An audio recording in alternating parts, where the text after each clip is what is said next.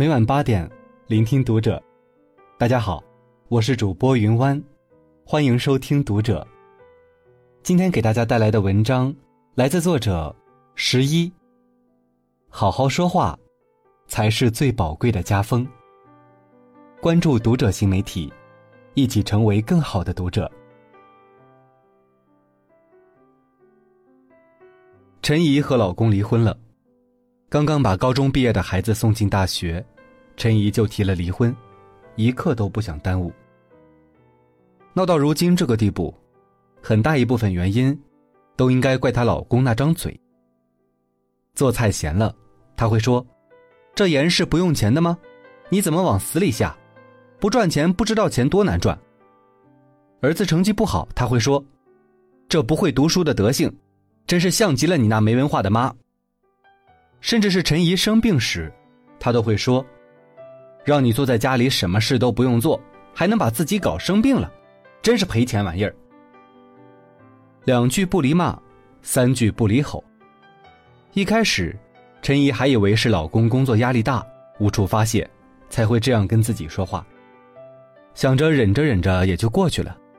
后来时间长了，发现他不但不改，反而变本加厉。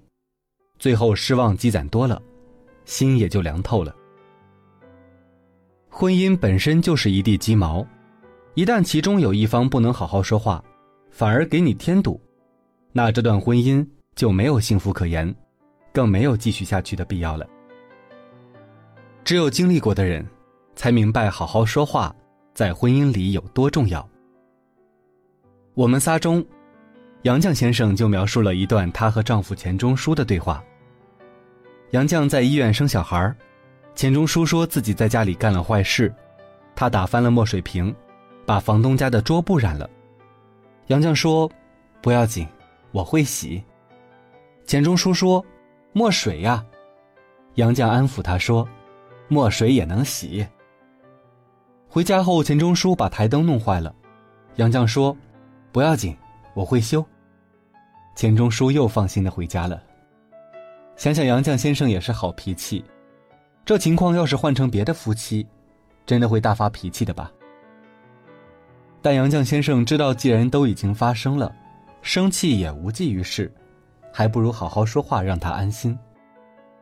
一个傻乎乎，一个肯包容，他们就这样相互扶持，相互包容，走过了长久又幸福的婚姻。我想。这就是最大的温柔和浪漫了吧？夫妻之间，其实就应该像杨绛和钱钟书这样，少一些相互责怪，多一些理解和换位思考。比如，能说对的，就别说你说呢；能说我不知道，就别说我怎么知道；能说没关系，就别说那你还想怎样？毕竟这一辈子。陪伴你最久的，就是你身边那位了。如果连基本的好好说话都做不到的话，未来几十年的困难和矛盾可想而知。所以，从现在开始，换一种方式，温柔的表达爱，大胆的说出爱，让你们的婚姻变得更加幸福和甜蜜。前两天，小侄女来我家做客，拿着我的镜子照了很久。悄咪咪的问我：“姑姑也觉得我又丑又笨吗？”听到这话的时候，把我吓了一跳，一边抱着她，一边安抚她说：“你怎么会这样认为呢？你一点都不丑哦，你是最可爱的小女孩呢。”吃饭的时候，我才明白过来，为什么孩子会这么想自己。饭桌上，表嫂对小侄女各种不耐烦和指责：“这么大了。”还能吃的到处都是，那张嘴那么大，怎么就兜不住米饭呢？吃菜还挑三拣四的，你要是学习也能这么精明就好了呀。想想平时的表嫂，明明就很疼爱自己的女儿，多贵的衣服都舍得买，多好的餐厅都舍得带她去，却独独在嘴上不能放过孩子。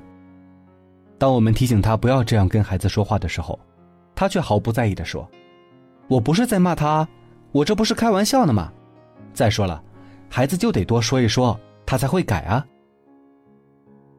心理学家苏珊·福沃德博士在《中毒的父母》里面提到，小孩是不会区分事实和笑话的，他们会相信父母说的有关自己的话，并将其变为自己的观念。时至今日，仍有父母奉行打击式教育。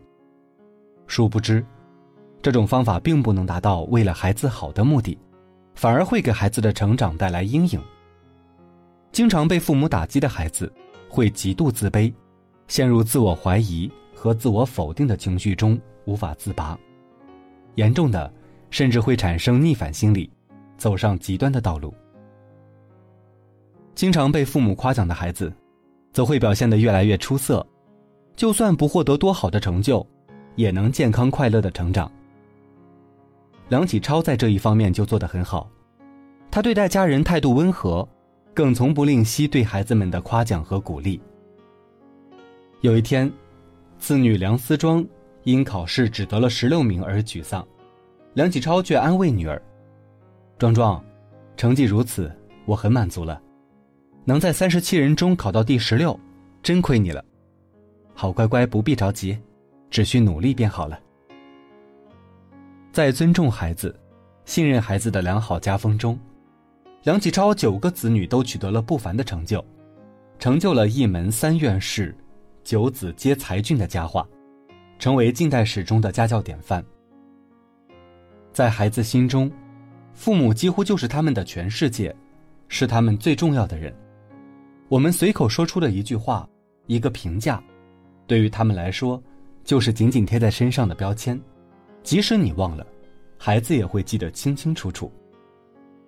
为人父母，请千万记住，以爱之名，好好说话。作家玛格丽特·米切尔在《飘》里说：“爱人的人是容易被伤害的，因为他是向对方完全敞开的。”我们常常把最好的样子给了外人，却把最坏的脾气留给了最亲近的人。殊不知，家人往往是最容易受伤害的。明明是爱，为什么要让对方觉得难过呢？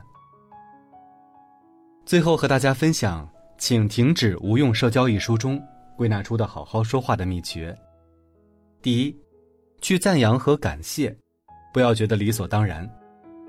我们容易把亲密的人的付出当成理所当然，不吝赞扬，不忘感谢，才能让生活充满小确幸。第二，去鼓励和肯定，不要讥讽和嘲笑，开玩笑、吐槽都要注意分寸，不要把刻薄当成幽默。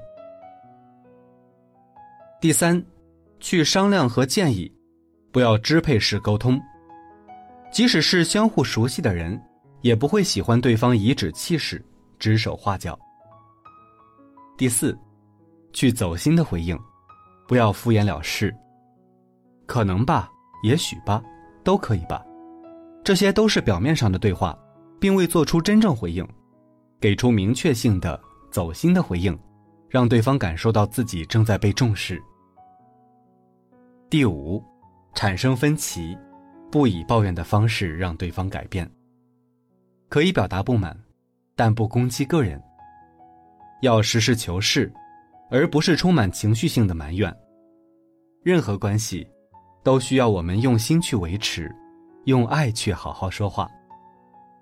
人生很短，琐事很多，希望我们都能成为那个好好说话的人。遇上能对你好好说话的人，互相理解，互相尊重。安如平日。